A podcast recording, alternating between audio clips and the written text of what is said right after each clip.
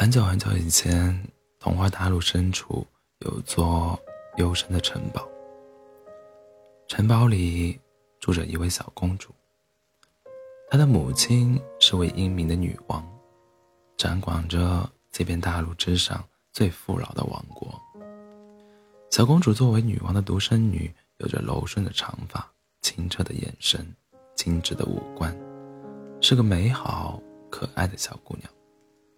只可惜，由于女王没有邀请那位最厉害的黑女巫参加自己女儿的满月庆典，黑女巫气愤地闯入王宫，诅咒了还在襁褓中的小公主。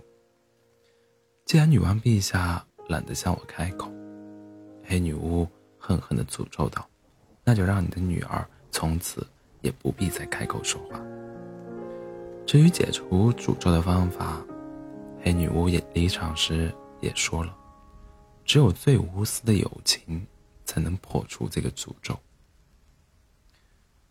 刚开始几年，女王还心怀希望，希望自己的女儿能在友情的帮助下开口说话，并为此邀请了各国与女儿年龄相近的小公主们前来赞助，指望女儿会和他们交上朋友。但那些娇惯的小公主。哪儿看上，哪儿看上一个无法开口说话的玩伴？沉默的小公主不仅没有交上好友，反而渐渐沦为了在各国间流传的笑话。在那个最富饶的王国，他们的公主是个可悲的小哑巴。为了避免更多丑闻影响王室声誉，女王不得不下令在王国的森林深处建立一座城堡，把不会说话的小公主。藏在哪儿，不让任何陌生人靠近。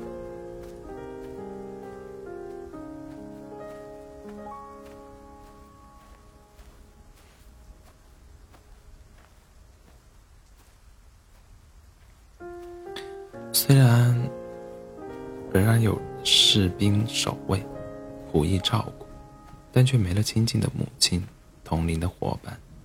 天性活泼的小公主觉得很苦闷，很孤独。常常是一个人独自坐在卧房窗边，茫然地眺望远方，一坐就是一整天。直到某天深夜，他听见了歌声，是个小女孩的声音，声路略显稚嫩，但却美妙动听。即使是王国最有名的女歌唱家，都未必拥有如此完美的嗓音。小公主忍不住心头好奇，偷偷溜出城堡，光着脚丫跑进城堡周围的密林深处，循着歌声一路前行，最终来到一处广阔宁静的湖泊，发现了那位住在湖中的歌唱者。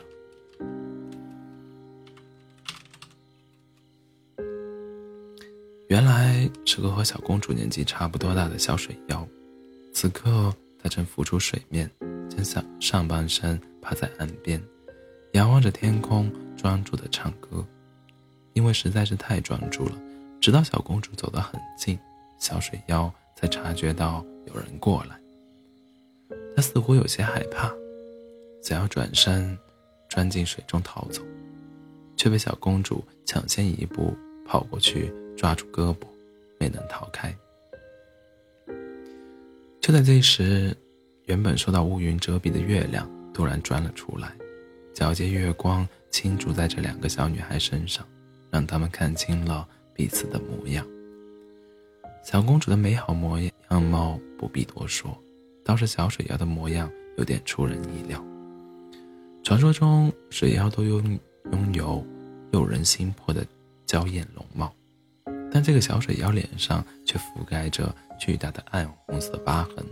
从额头延伸到嘴角，密密麻麻、坑坑洼洼的，如同被疾病毁容的病人，丑陋极了。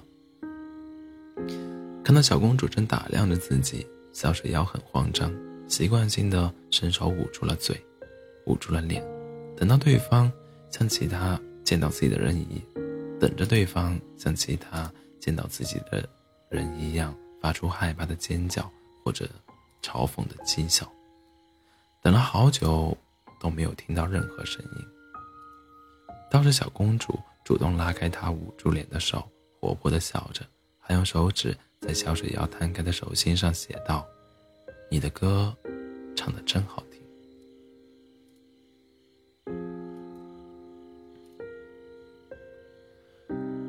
这样美好的声音，足以让生来就不能开口说话的小公主心生喜爱。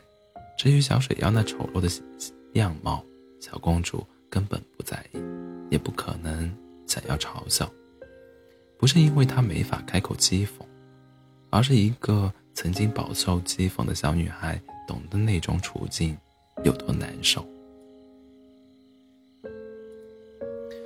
这是小水妖第一次遇到有人不是嘲弄，而是称赞自己，又吃惊又激动，简直开心的不知道该怎么办才好。他想了很久，该如何。该如何表达感激？最后才腼腆的说道：“谢谢，我来为你唱首歌吧。”接着他开口唱了一首从未有人听过的歌，嗓音纯净，曲调悠扬。漆黑的夜里，是两个不谙世事的小姑娘，一个坐在岸上，一个浮在水面，被这美好的歌声拥抱着。伴着湖水悠悠，朗月清风，还有周围一闪一闪的萤火虫，场景美好的网络梦中。这就是两人友谊的开始。虽然一个是公主，一个是水妖，身份相差甚远，但那种因天然的缺陷被排挤、被嘲笑的孤独感，却是相通的。哪怕小公主不会说话。没关系，很多善意的表达、快乐的分享，靠的不单是嘴上说说而已。在之后的几年里，每逢天气晴朗的月夜，小公主就会早早躺在床上装睡，等到窗外飘来隐约的歌声，便熟练地溜出城堡，去到湖边与小水妖一起玩耍打闹，听小水妖跟自己讲这座森林和这片湖泊的故事，或者。做小水妖唯一的听众，听他唱新谱曲的歌谣。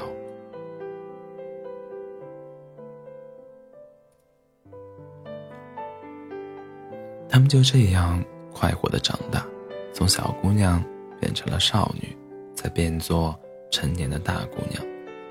尽管公主依然不能说话，水妖也没有变美，但作为彼此最好的朋友，他们眼中看到的。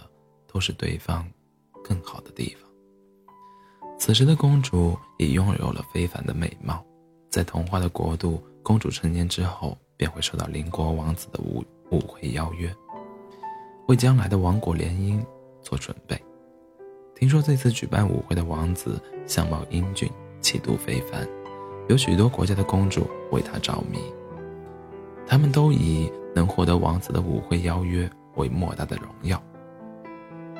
女王野狼信使将舞会邀请函转交给了自己的女儿，但公主对此却很抵触。她用在水，她用在水妖手上写字的方式告诉这位好友，这次参加舞会的是别国公主，许多都在小时候嘲笑过自己不会说话。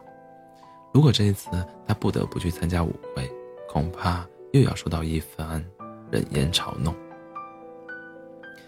看着闷闷不乐的公主，只要握住她的双手，安慰道：“别担心，我有个办法。他刚刚学会了一个秘术，可以将自己的声音暂时借给公主，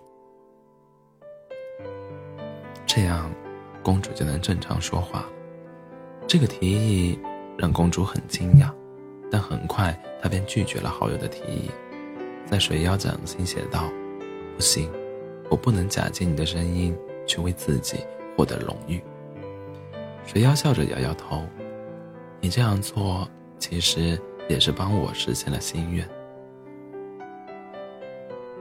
是的，即使身为一个最丑陋的水妖，也有自己的梦想，想要和其他水妖一样，在无数狂热的听众面前一展歌喉，让他们为了自己完美的演唱倾倒。可惜他长得太可怕，只会把公观众吓跑。而且水妖本身也不愿意暴露在大庭广众面前，直面人们包含恶意的目光。请你帮我这个忙，把我的声音拿去，给大家唱一首歌。水妖温柔的将额头抵在公主额头前，默念起施法的咒语。将你的美貌，将你的美貌借给我的声音，让他们得到应有的承认。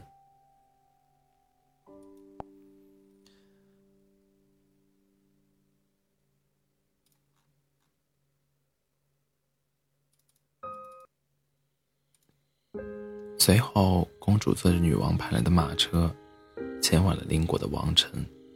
她在舞会上一亮相。便因为惊人的美貌聚焦了所有人的注意，这不可避免地引起了在场其他公主的嫉妒。正当他们开始酸溜溜地嘲笑这个哑巴公主时，公主却主动开口，为在场的王公贵族演唱了一首歌。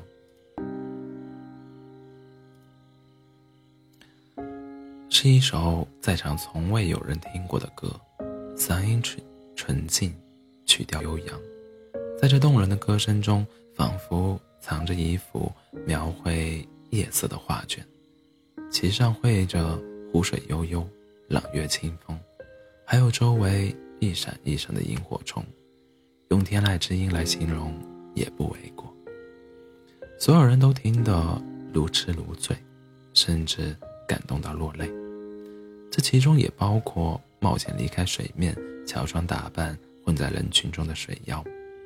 他安静地抹掉眼泪，心情既快乐又酸涩。如果我拥有这样的美貌，那么我的歌声也会受到世人的热爱。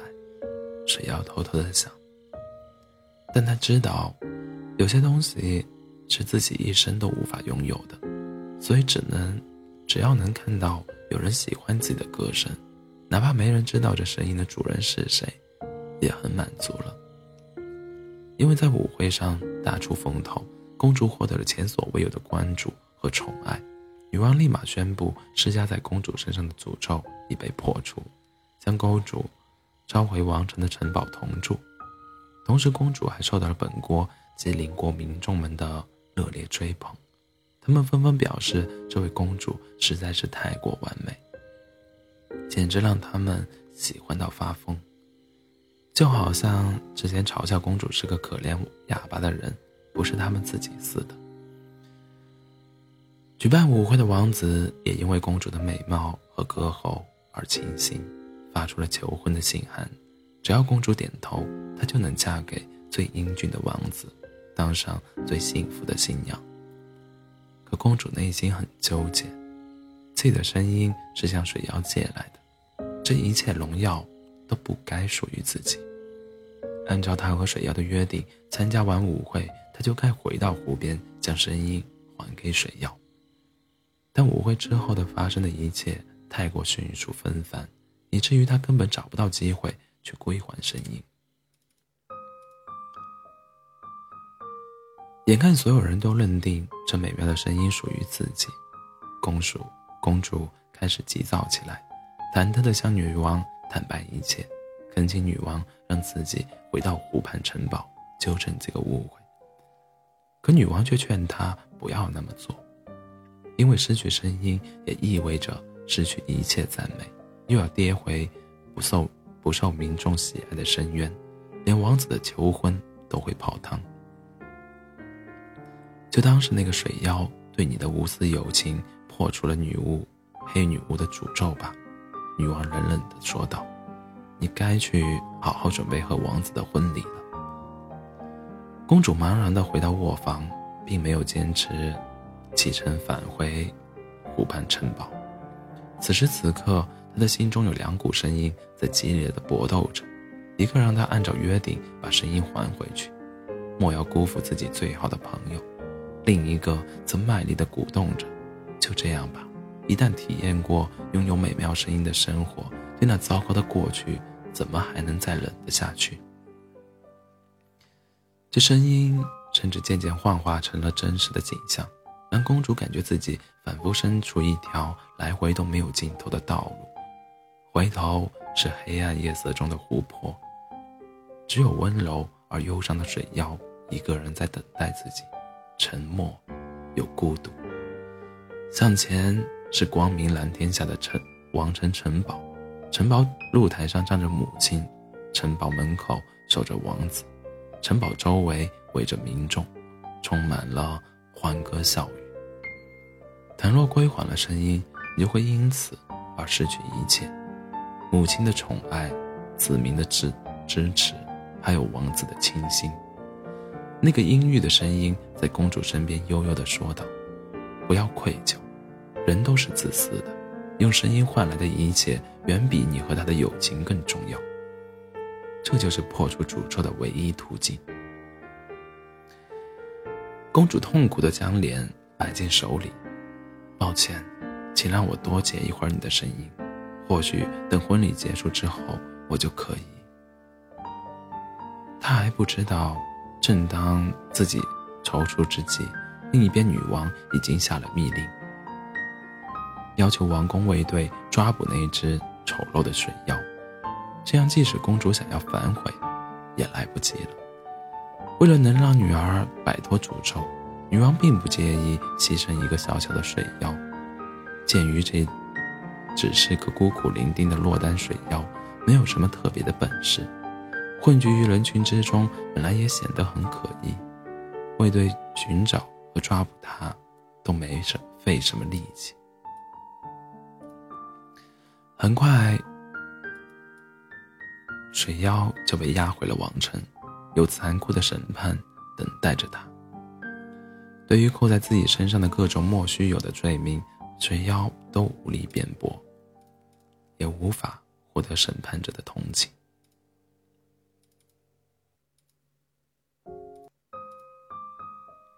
因为他长得那么丑陋，而且发不出半点声音。在童话的世界里，光是这两项就已经是最重的罪名。被判了火刑的水妖被关押在王城地下室的水牢，水牢里里的水冷漠刺骨，远没有家乡湖泊里的水温温婉安宁。水妖难过的卷起身体，想要像过往一样用唱歌安抚自己悲伤的内心。但张嘴之后，才意识到他现在已经没有声音。时值深夜，月光从水牢水牢顶部狭小的铁窗流了进来，晃动在一片水面上。水妖将脸凑在狭小的铁框窗前，忧伤地望着窗外，却不知道就在同一时刻，同一座城里，公主也枯坐在城堡顶。层的露台上，与他望着同一轮满月，内心发出同样的感慨。我亲爱的朋友，你现在怎么样？公主大婚的日子很快到来，整座王城都挤满了前来观礼的观群众，他们注视着新娘的花车缓缓驶向城外，那里等候着王子迎亲的队伍。道路两边。在大部分人欢呼雀跃的同时，也有少数人讨论起正在某个王城角落举行的烧死水妖的火刑。从来没见过那么丑的水妖，那模样一看就不是什么好东西，肯定做了不少烂事，烧烧死活该。有民众挤在花车经过的路边，粗鲁的大声嚷嚷。而且听说他还是个哑巴。天生最擅长唱歌的水妖，居然是个哑巴，笑死人了。从花，从婚礼花车游行开始就一言不发的公主，突然叫停了马车。下一秒，周围的民众目瞪口呆地见证了他们的公主从花车上跳下来，将手里的捧花一扔，脚上的花鞋一甩，光着脚丫就朝正在举行火刑的小广场跑。在场的卫队士兵没能拦住他，一股神秘力量将他们通通定住了。这段路不算短，但公主却跑得又急又快。毕竟她是在森林间长大的孩子，从来没有被教管，哪怕跑得哪怕跑得发髻也抖散了，长裙也划破了，模样异常狼狈，都没有停下来。不知道为什么，跑着跑着，眼泪就淌了下来。但公主连擦眼泪都顾不上管，就只是那样不管不顾地奔跑着，跑了好久好久，直到抵达终点。万幸的是，当她赶到举行火刑的小广场时，水妖还只是被关在火刑柱旁的笼子里，正式的火刑尚未开始，一切都来得及。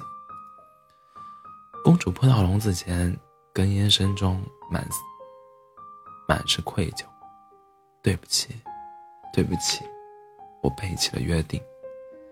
可水妖看起来一点也不生气，他只是从笼子里伸出手来，轻轻地替公主挽起耳边一缕凌乱的头发，然后握住公主的手，在其摊开的手心上写着：“你的歌，唱得真好听。”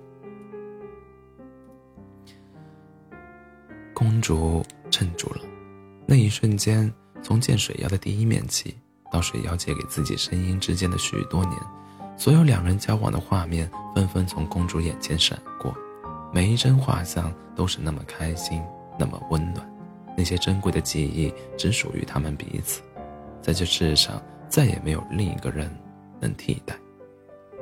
很快接到消息的女王便带着卫队包围了这里，作为王国的统治者。同时也作为母亲，她从人群中走出，沉声警告公主：“我的女儿啊，不要做会让你失去一切的蠢事。”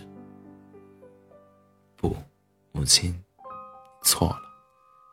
单靠好看的脸和好看的声音得来的求婚，随便换换个好看会唱歌的姑娘，也也是一样。我对王子而言并不特别。公主拿手背将眼泪抹掉，起身转向女王，神色坚定。如果你或者其他什么人会仅仅因为我失去声音就不再喜欢我，那这种喜欢实在是没什么了不起。就算没有，我也不觉得可惜。所以，他要将声音还给他原本的主人，换回真正重重要的、独一无二的宝物。他和水妖之间最真诚的友情。如果这份友情需要他无私的放弃所有，那么为了留住那一段只有他和水妖才能共同分享的美好经历，他不介意任性一回。公主转身，转回身，对着水妖紧紧握住他的双手，还将自己的额头抵住了对方的前额，轻声道。谢谢你，你永远是我最好的朋友。光芒从两人额间绽放，将两人紧紧包裹其中，然后往外迸发、延展，闪耀无比，让在场所有人都睁不开眼。等到光芒散去，大家发现公主和水妖都消失了，还留在现场的是一位穿着黑袍子的女巫。对，就是当初。诅咒公主的那位，又是你。女王古青，女王表情有些古怪，看着不像完全的愤怒，期间似乎还掺杂了些无可奈何。只是因为当初我没有邀请你，你就记恨了这么久。被好友背叛的滋味可不容易忘掉。不过迁怒于你的女儿。确实是我的错，所以这一回，我本来是想来解除诅咒，弥补过失的。女巫淡然一笑，朝女王走去。但你女儿好像已经靠着自己的力量挣脱了诅咒，不用我再出手。那不如趁这个空档，我们来聊聊该怎么和解吧。公主从床上醒来，发现这时自己。从小居住的湖畔城堡，时值深夜，窗外月光皎洁，徐清风徐徐，风中捎带着悠扬的歌声。公主急忙跳下床，光着脚丫跑进森林，循着歌声前行，最后来到一片宁静的湖面，看见在萤火虫飞舞的夜空下，唱歌的人正守在水边。尽管月光足以让他们看清彼此，但公主还是颇花了点时间才敢确认，这是自己的好友。此时，水妖脸上已没有了过去的斑纹。露出了原本的模样，但和其他女妖大多又妖异诱人的长相不同，是个秀气温和的姑娘。哇，你真好看！公主一时激动，忍不住开口道，结果把自己也给吓了一跳。如今他身上的诅咒是真正消失了，从此以后都可以自由自在的说话，哪怕这声音其实很普通。远不及水妖的嗓音动听，但到底是他自己的声音，没有什么比这个更棒的。谢谢。第一次被夸好看的水妖有些害羞的别过脸去，但很快又转了回来，朝着公主露出微笑。那，我为你唱首歌吧。